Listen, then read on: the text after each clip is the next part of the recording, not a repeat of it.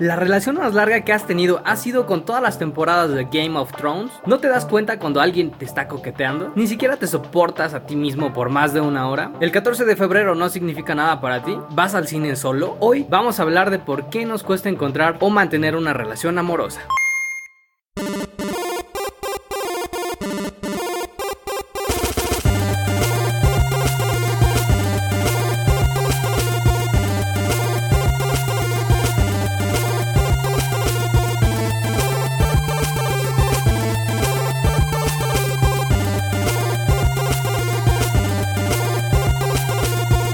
Hola amigos, soy Alan Daniel y antes que nada quiero agradecer otra vez sus buenas vibras y todo el amor que me dan en este podcast. Eso me motiva a seguirle y a mejorar constantemente. También quiero decirles que cada viernes voy a subir un episodio nuevo y ya. Bueno, vamos a, al lío. Sientes de repente que te va mal en el amor. Quizás sientes que te quieres enamorar y no puedes. O a cada rato te terminan, no te corresponden. O a lo mejor piensas que no hay nadie disponible en todo el mundo para ti. Pobrecito de ti. Y bueno, ya culpamos a los demás de nuestras desgracias en los episodios anteriores. Hoy nos vamos a dejar de hacer las víctimas y con una autocachetada vamos a abrir los ojos. Yo la veo que ella se está haciendo la víctima. Víctima, víctima, víctima. Yo la veo que ella se está haciendo la víctima. Víctima, víctima, víctima, víctima. ¿Víctima? Primero que nada, hay que tomar en cuenta que en la actualidad estamos acostumbrados a lo inmediato por lo que no es sorprendente que en las relaciones de pareja también esté presente el mismo sentido de urgencia. En este sentido, es muy común que desde las primeras relaciones busquemos encontrar a nuestra pareja ideal. Incluso al inicio de una relación ya estamos pensando en matrimonio, en vivir juntos o, en tener un mayor compromiso. A pesar de la velocidad con la que vivimos el día a día, puede que te esté tocando pasarla un poco mal, pero eso no significa que seas un fracasado en el amor, ni te sientas frustrado aún. Estar soltero es difícil, pero es por nuestra mala toma de decisiones. Es lo que nos orilla a esta situación básicamente. Nos va mal porque nos lo buscamos, son las consecuencias de nuestras decisiones y forma de ser. A mí sí me ha pasado, y como en los demás episodios basado en experiencia e investigaciones, te traigo un top de los inconvenientes que impiden que tengas un amorcito a tu lado o que impiden que te sientas pleno en una relación. 6. No sabes elegir.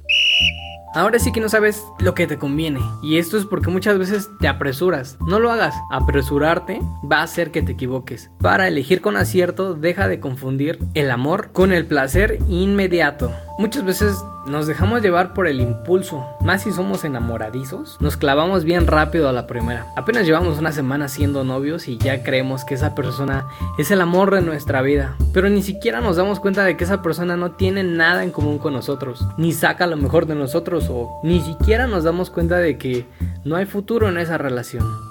Consejo, relájate. Toma las cosas con calma y deja que todo pase a su tiempo. No seas aventado, hijo. 5. Por flojo. En algunos casos podemos ver una especie de conformismo, pues tras estar mucho tiempo solos, se crean hábitos, manías y comodidades a las que no queremos renunciar fácilmente, porque no queremos someter nuestro corazón a esa presión. Empezamos con pensamientos de, ay, no me quiero empezar a arreglar, qué flojera cortejar a la otra persona, ay, me tengo que ir a bañar para ir a verla. Si no quieres invertir tiempo en amigos ni en gente de calidad, ten por seguro que te va a ir mal en el amor porque estás pausando tu vida social, no quieres avanzar.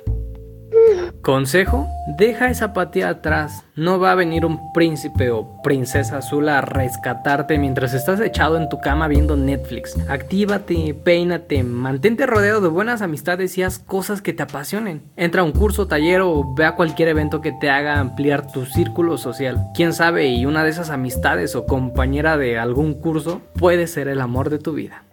Número 4 es por superficial. Puede que solo te guste el empaque de esa persona, pero no estás profundizando y no sabes, quizás, y hasta lo que hay dentro de esa persona no te gusta nada. Conoce bien a la otra persona antes de querer dar un paso más grande. Porque si van a ser novios o pues ya hasta casarse, tienes que aceptar el paquete completo. Dejarte llevar solo por lo que ves te va a llevar a una relación poco estable y poco duradera.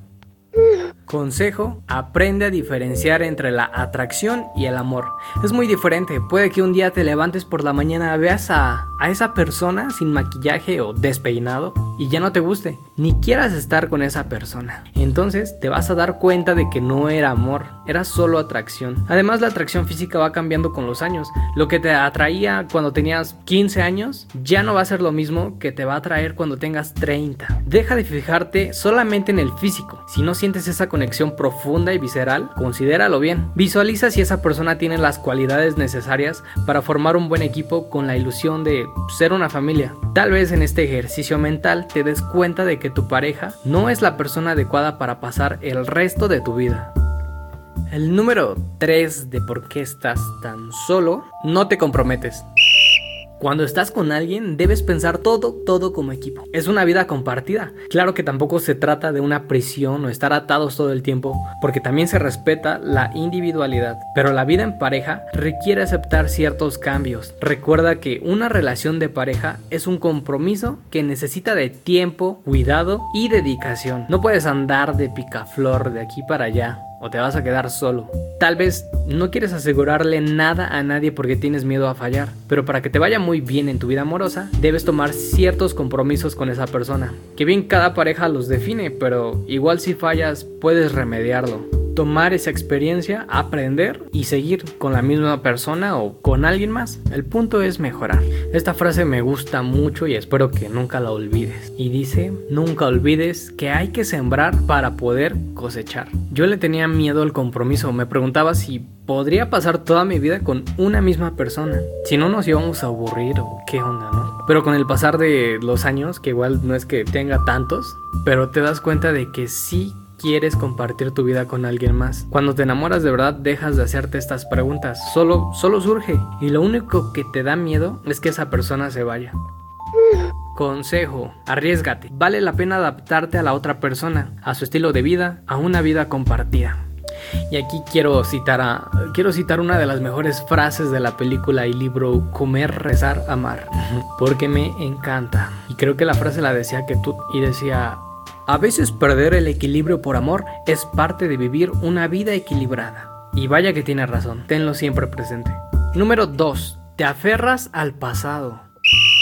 Estás cerrando las puertas a todas las posibilidades que te da la vida. Todos tenemos experiencias pasadas muy presentes que no nos dejan ser felices. Por ejemplo, si te fueron infiel, ya no te vas a sentir seguro en tu nueva relación porque piensas que esa persona también te va a ser infiel.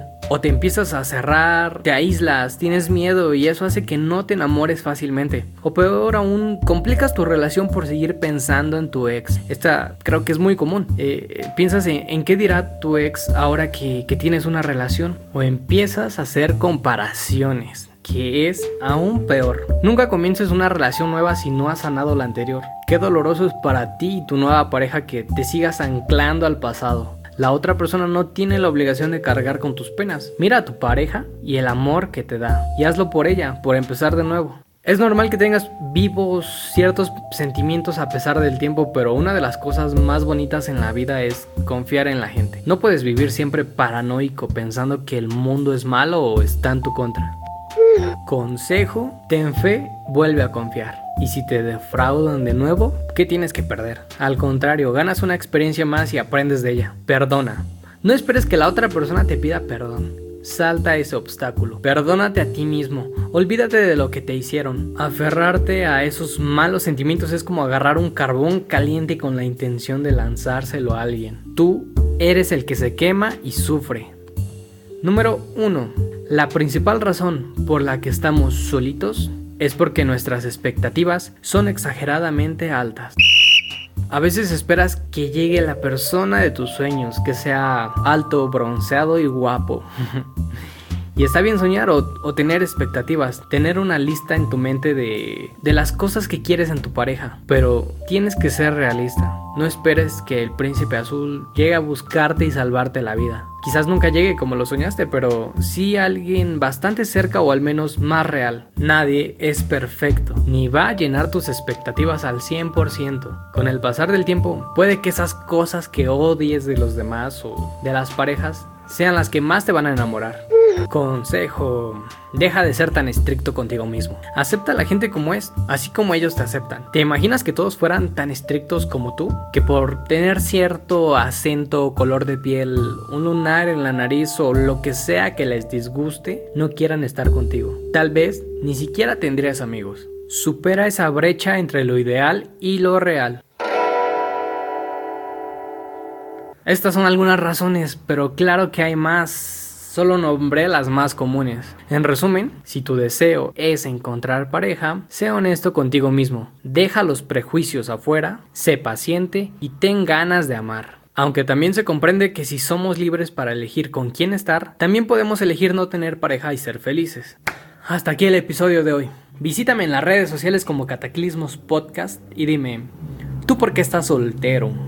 Y recuerda que estoy mencionando sus proyectos y negocios para apoyarnos entre todos en estos tiempos de crisis tan feos. El día de hoy les recomiendo que visiten la página de Facebook La Ruta Poblana. La Ruta Poblana. Suben contenido todos los días, unos memes bien sabrosos y están haciendo vídeos bien cool. 100% real, no fake, se los garantizo porque es un proyecto en el que también estoy involucrado gracias a mis amigos Ali y el Kevin Suki. Los amo. Ahora sí, nos escuchamos en el próximo episodio. Que te vaya muy bien y que tengas una vida llena de amor próspero. Bye.